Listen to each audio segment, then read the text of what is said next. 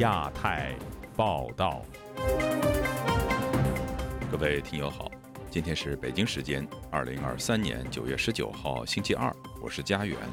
这次亚太报道的主要内容包括：白宫国安顾问沙利文与中国外长王毅会晤，台海局势再成热点；台湾侦获多达一百零三架次中国军机，开创扰台纪录。台湾国民党总统参选人侯友谊访问华府，提出两岸问题新战略。北京艺术家严正学病危，挚友季风陪护，却遭当局威胁。阻碍中国民企的所谓隐性堡垒何在？党刊是在暗指习近平吗？接下来就请听这次节目的详细内容。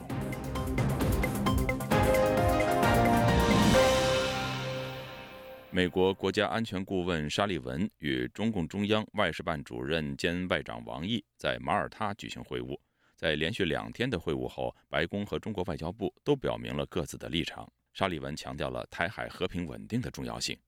请听记者古婷的报道。九月十六日至十七日，沙利文和王毅与马耳他会晤结束后，白宫发表新闻稿表示。这次会议是保持开放的沟通渠道和负责任的管理中美关系的持续努力的一部分。白宫表示，沙利文指出台海和平稳定的重要性，而王毅则强调台湾问题是中美关系不可逾越的红线。台湾政治大学国际关系研究中心研究员宋国成本周一接受自由亚洲电台采访时说：“美中两国政府当前的。”主要分歧在于台湾问题以俄乌战争。双方的这样的一个会面，当然不可避免的会去触及到呃俄乌战争一个问题，因为俄乌战争现在基本上还是美中之间一个最大的分歧中的一个分歧，因为呃中国的立场是假中立嘛，所以美国方面所认定的偷偷支援俄罗斯的这个中国，它基本上美国是不可接受，也是不会原谅。中国河北国际新闻资深编辑高成接受本台采访时说。王毅一行即将前往俄罗斯出席中俄第十八轮战略安全磋商会议。之前，中美两国高官会晤，一是巩固部长及官员对话机制，并为拜登和习近平会面做铺垫；二是围绕俄乌战争和台海局势，双方重申立场。他说：“会同意一部分美国提出的条件，去斡旋让俄罗斯撤兵。”其实现在关键有一个最大的因素就是朝鲜。朝鲜现在呢，借着俄乌战争，朝鲜跟俄国直接取得了联系，并且这种联系超越了中国中俄关系，这个对中国来说是一个巨大的损失。高成认为，沙利文与王毅会面对中国而言，既缓和了两国关系，又在俄罗斯总统普京面前抬高身价。沙利文上次与王毅会面是今年五月，白宫新闻稿表示，双方讨论了。美中双边关系的关键问题、全球和地区安全问题、俄罗斯对乌克兰战争以及海峡两岸问题等。美国指出台海和平稳定的重要性，双方承诺维持这一战略沟通渠道，并在未来几个月内就美国和中华人民共和国关键领域进行更多高层接触和磋商。中国外交部的新闻稿说，双方围绕稳定和改善中美关系进行了。坦诚、实质性、建设性的战略沟通。王毅强调，台湾问题是中美关系第一条不可逾越的红线，美方必须恪守中美三个联合公报，落实不支持台独的承诺。对于美中之间存在的结构性矛盾难以化解，台湾学者宋国成说：“美国仍然希望通过循循善诱，透过两国高层会晤等方式来化解对立。”但是看起来到今天为止，并没有任何的效果嘛。那么对于台海问题的话，对于台湾问题，王毅当然一定会主张他的所谓一个中国原则。但是实际上，从拜登政府以来，这个一个中国的原则基本上已经被呃美国所解构了嘛。自由亚洲电台记者古婷报道。正当美中双方公布有关美国白宫国家安全顾问沙利文与中国外长王毅会晤的消息之际，台湾在一天内却侦获多达一百零三架次的中方军机扰台，创下最高纪录。台湾的国防部就此呼吁北京当局停止恶化区域安全的破坏性单边行为。以下是本台记者夏小华发自台北的报道。台湾国防部发言人孙立方十八号指出，自昨日起至今日晨间。国防部即侦获共计一百零三架次出海活动。为近期新高，已经对台海及区域安全造成严峻挑战。上周中国军舰单日二十艘次扰台破纪录的时候，台湾国防部表示，七到十月是演习的高峰期所致。时隔七天之后，单日扰台军机破百，史上最高。十八号，孙立方指出，国防部要强调，共军持续的军事骚扰，已导致紧张情势急剧升高，恶化区域安全，呼吁北京当局负起责任，即刻停止这类破坏性的单边行为。中华战略前。瞻协会研究员接种接受自由亚洲电台采访指出，一百零三架次是国防部自开始公布中共军机扰台状况以来数字最高的一次，超过今年四月十号中国联合利剑演习扰台九十一架次的记录。接种分析，这反映出中国军方持续针对台海进行新一波的法律战以及军事威胁增强的两种企图。接种说，他主要的手段是派战斗机。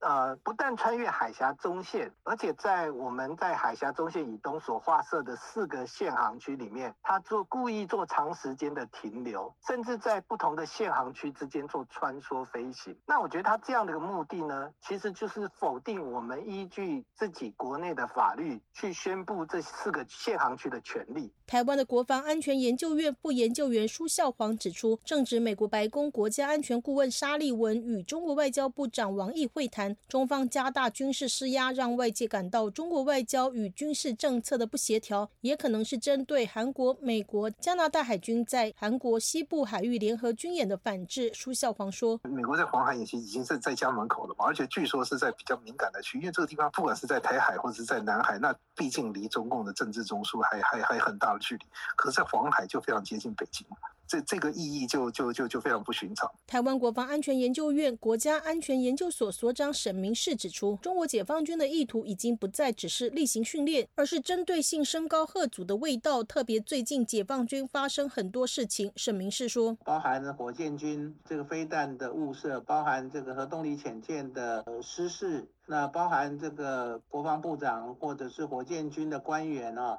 呃，其实有一点虚张声势，或者是呃设立内人的感觉，呃，就是大家会以为解放军因为这些事情，好像是不是他的活动变少，或者是呢，呃弱化了，那他的偏偏就要派很多的飞机，导致说其实他是敢于斗争，啊，勇于斗争。军事评论员齐乐意也解读，可能跟习近平整顿军队有关。外界都称之为这个清洗，他是用政治整训对军队实施新一波的。整顿啊，为了表示这个整顿不影响他的正常演训，所以他可能反而要表现的比以前更为强势一些。自由亚洲电台记者谢小华台北报道。美国东部时间九月十八号上午，台湾的国民党总统参选人侯友谊到访华盛顿，并在发表有关台湾愿景与未来印太局势的演讲中，提出了所谓“三地战略”。侯友谊当天还拜会了美国在台协会总部以及部分美国国会议员。对于侯友谊的所谓“三地战略”，美方的台湾专家又是怎么看的呢？以下是本台记者凯迪的报道。台湾的国民党总统参选人侯友谊十八号上午在美国华府智库布鲁金斯研究院，面对众多的台湾问题专家，发表了以“和平共创台湾愿景与印太未来”的专题演讲。明确提出阻吓、对话、降低风险的三地战略，以实现台海安定、台湾安全、世界安心的目标。当天稍早，侯友谊在离开下榻饭店前接受媒体联访，介绍了有关三地战略的重点。三地策略最主要是要阐释我们面对两岸的局势以及面对国际关心的区域和平稳定所采取的方法。侯友谊特别解释了阻吓、对话及降低冲突的意涵。所谓的“贺阻”，就是我们国家要不断的自我防卫能力提升，强化国防军备，遏止大陆动武，要展现一个保家卫国的态度。曾担任过台湾警政署长的侯友谊，还谈到自己与大陆方面的对话经验，包括两岸合作打击犯罪及司法互助协议等。并说，这些都是从对话开始构建起来的互动。除了对话以外，也要降低冲突。降低冲突最好的方法，就是不断的交流，然后增进我们彼此之间的理解。侯友谊认为，透过如陆生、陆客、经贸等功能性议题，两岸可以进一步彼此增进合作，而交流势必可以逐渐降低风险。侯友谊当天在布鲁金斯研究所的闭门演讲和讨论活动持续大约一个小时。参与座谈的美方学者包括美国在台协会前理事主席普瑞哲、布鲁金斯研究院的约翰桑顿中国中心主任何瑞恩、华府智库德国马歇尔基金会亚洲计划主任葛莱仪等。普瑞哲在会后受访时表示，侯友谊和专家们进行了非常详细和实质性的讨论 my cohost and i believe that。我和共同主持人相信，美方人士对于侯市长。对两岸关系和美台关系的看法有了很好的了解，我们非常感谢侯市长，也非常清楚地听到了美方的利益关切。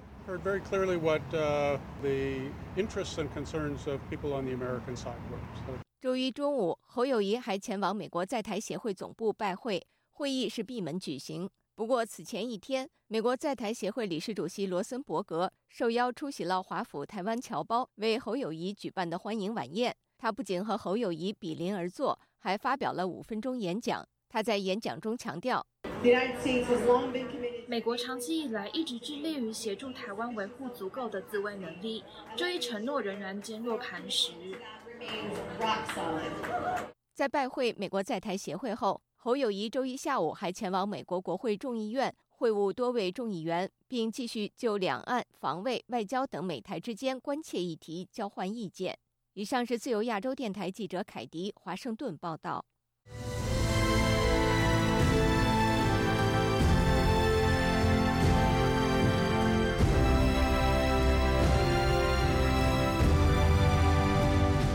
国知名艺术家严正学近日传出病危的消息后，持不同证件人士季风因为在北京的医院陪护严正学，遭到疑似国保人员的死亡恐吓。以下是本台记者黄春梅发自台北的报道：严正学目前靠呼吸机为生，当局对他所在的医院进行陪病管控。曾经为他举办个人展的季风，上周五到医院陪了严正学一夜之后返家。国宝登门把他带到北京的格林豪泰酒店审讯，并对他提出三点警告。亲近季风的人士对本台表示：“是从此以后不允许他再去看严正学，要再敢发声，就让他的手机粉碎，别在北京出现，否则将无葬身之地。”这位友人还原当天的过程，指出，当天一名身高约一百六十五公分左右、疑似来自北京市公安局的人，却又不敢表明身份，遭违法审讯的季风一度要求录音，甚至当他进到洗手间时，门被粗鲁的一脚踹开。有人说道。严正学所在的医院已经对除了他的妻女之外下了驱逐令，不得再进入病区。然而，严正学是季风的生死之交，即将失去这样一位挚友，到医院去陪护何罪之有？严正学已进入弥留之际，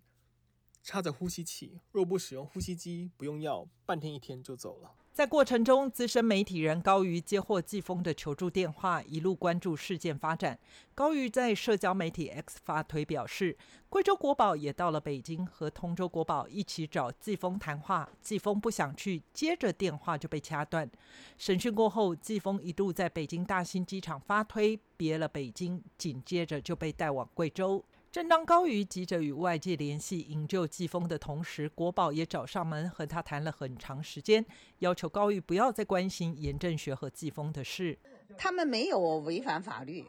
一个弥留之际，一个是出于啊兄弟之情来帮助他、看护他。啊，我说这没有什么我不能关注的。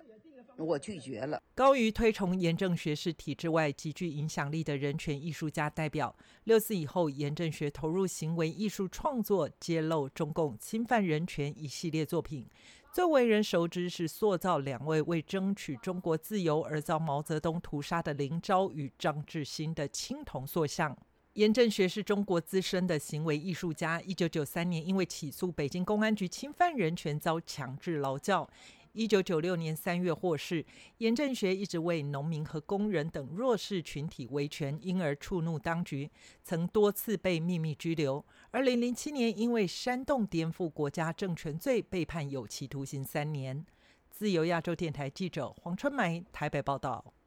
在福建福州市聚餐纪念鞭炮案而被当局扣押的访民叶忠，至今仍未获释。有消息说他已经被刑事拘留。叶中多年来因为征地问题与当局争执不下，家属相信当局拒绝放人与叶中坚持上访维权有关。以下是本台记者高峰的报道：在福州鞭炮案五周年纪念当天被公安带走的访民叶中，至今仍然被公安拘留。维权网引述福州异议人士唐兆兴的话说：“叶中已经被刑事拘留。”叶中妻子李美英则表示，至今还没收到当局发出的刑拘通知书。全部都放了，只剩他一个人没放出来。这么多天了，我也没有收到通知单。派出所他有，他是口头跟我说一下，什么他犯了刑事案件，什么好几个罪名，就这样子说一下。我问他人在哪里，派出所的人也不告诉我。叶中自称是工程师，拥有硕士学历。九年前，他位于福州晋安区古山镇的房子遭当局拆迁。叶忠以政府违法征地为由，坚持要求赔偿，并曾经到北京上访。李美英形容，丈夫一直被福州当局视为眼中钉，近期更被软禁了接近两个月。自己房子拆迁的事没有得到合理的赔偿，呃，维权申冤咯。就福州市有个锦江宾馆嘛，关锦江宾馆大概关了五十天，五十天呢，呃，全部亲戚朋友把他救出来了，就是两个多月左右，他又把他们又把他弄抓到哪里去了。九月十二日，吴洪福等十多名访民在福州第一看守所附近一家餐馆聚餐，纪念鞭炮案五周年。却遭到大批公安国保包围，每个人的手机都被检查，以确保没有拍照和视频。这餐饭还没吃完，那个福州国宝就进去了，就怕我们拍照，但手机给他们看了，硬要给他们看。他说没有拍照，你没事你就回去。我已经回来到家了，就强行到我家强行传唤，超过二十四个小时才到家。出席聚餐的大多数访民都和吴洪福一样，被带到派出所接受调查。手纹啊，呃，验血啊，验尿啊，什么？他要叫我做，我没有做。我一进去，他肯定要脱衣服、换衣服。那天晚上在里面还感冒了。派出所问我，为什么我从福清会跑到福州去吃一顿饭，还要自己 A A 制出钱？我们没有犯法，为什么被你拘留？二零一八年九月十二日，大批公民在福州市第一看守所迎接刑满获释的维权人士严行生。当局声称有人放鞭炮而扣查接近二十人，其中唐兆兴、林应强等四人被以涉嫌寻衅滋事逮捕，先后被判刑一年十个月到四年不等。自由亚洲电台记者高峰香港报道。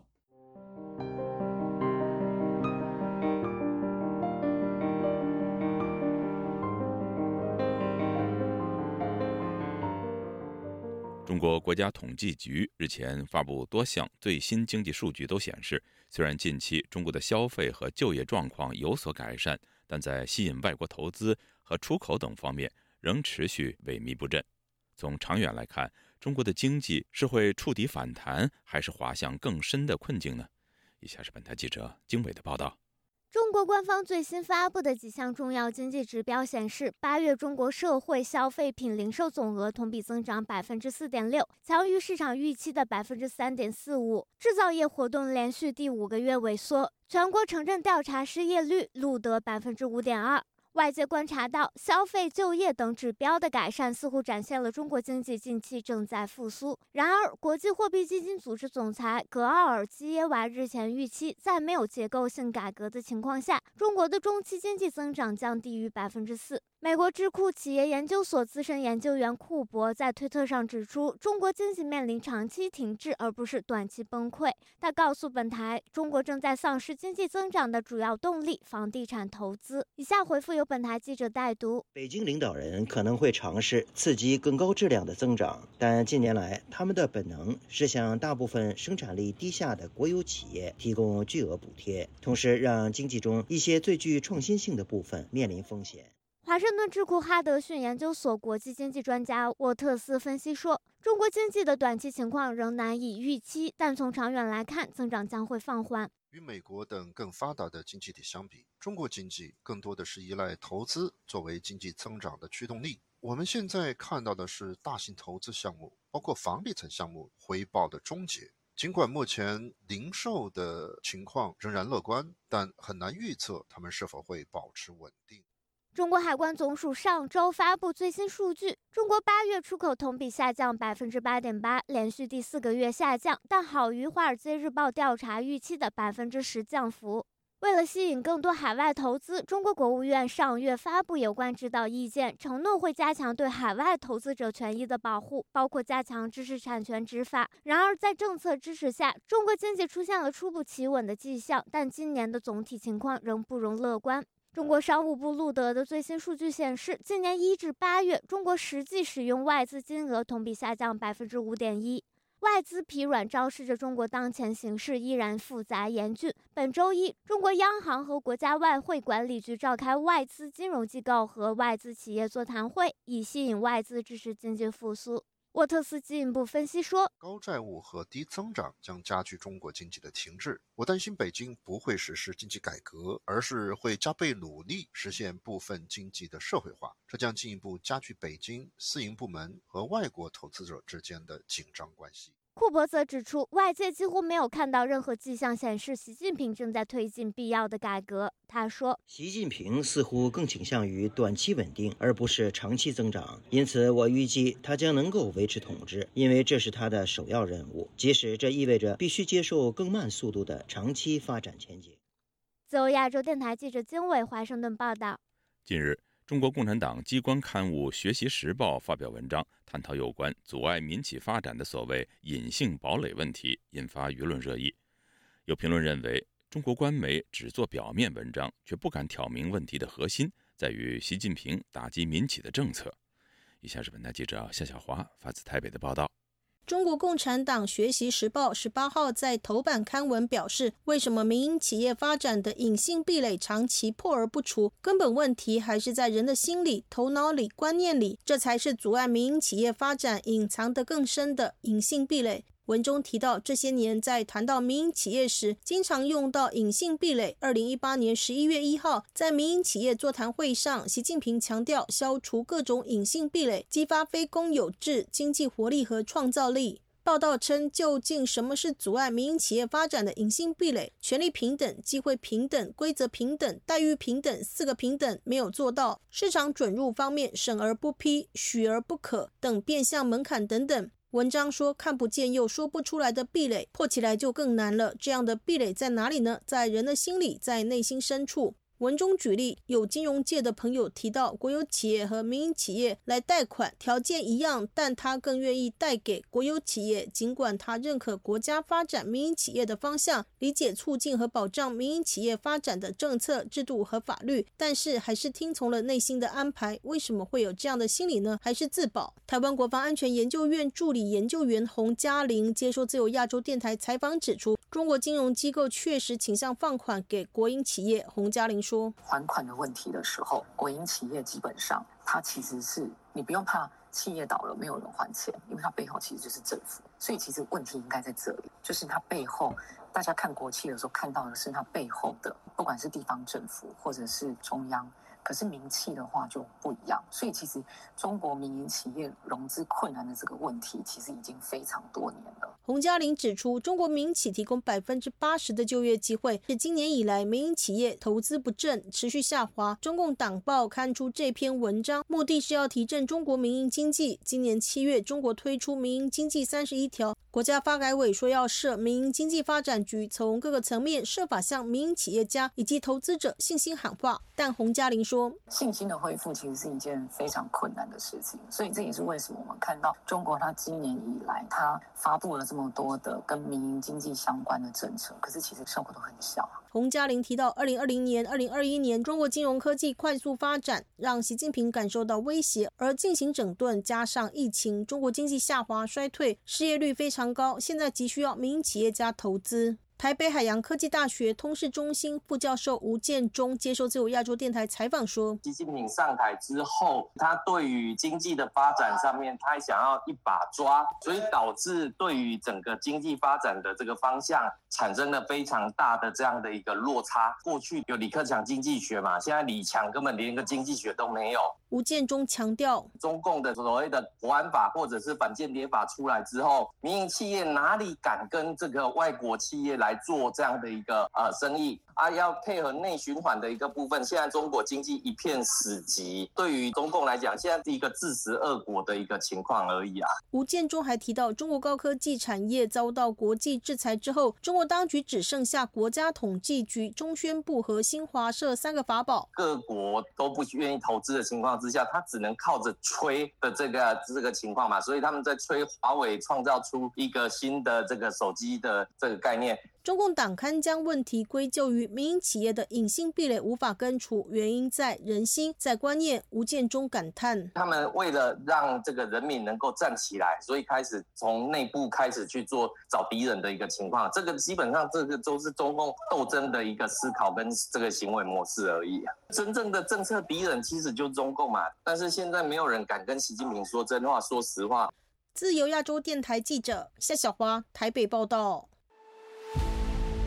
如今，习近平下令打破惯例，安排赵克志赶在中共二十大召开至今还有四个月。公安部还有一个习近平的嫡系，叫孙新阳中。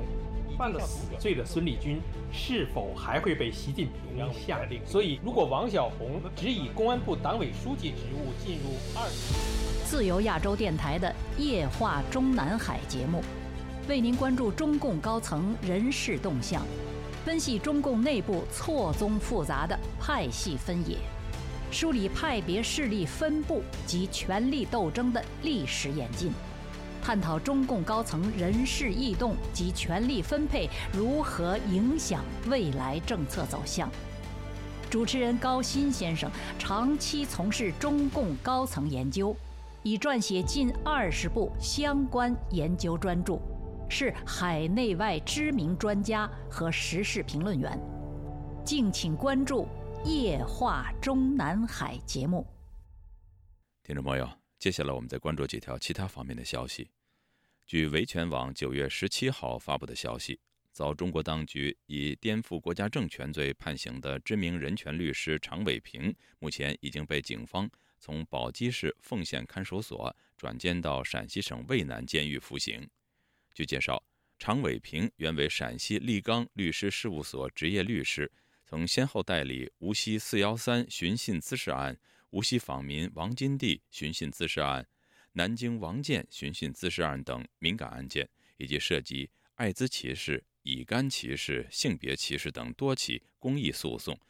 另据中国民间权益组织“民生观察”九月十七号发布的消息。北京人权活动人士张宝成因八月份稍早在天安门广场树立中指拍照，遭警方以涉嫌寻衅滋事罪刑拘。上个星期五，张宝成获取保候审，现已回到家中。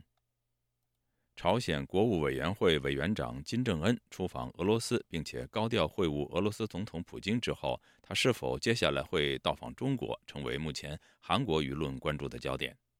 据韩联社本周日的报道。金正恩有可能以本月二十三日开幕的杭州亚运会为契机访华，并会晤中国国家主席习近平。贵阳市中级法院星期一公告，贵阳市中级法院公开宣判被告人余华英犯拐卖儿童罪，情节特别严重，影响特别恶劣，一审判处余华英死刑，剥夺政治权利终身。据中国民政部网站日前公布的统计数据显示，今年第二季度全国登记结婚一百七十八点一万对，离婚登记六十七点六万对。与今年一季度相比，二季度全国登记结婚的数量减少了三十六点六万对，离婚登记人数增加了三点五万对。各位听众，这次亚太报道播送完了，谢谢收听，再会。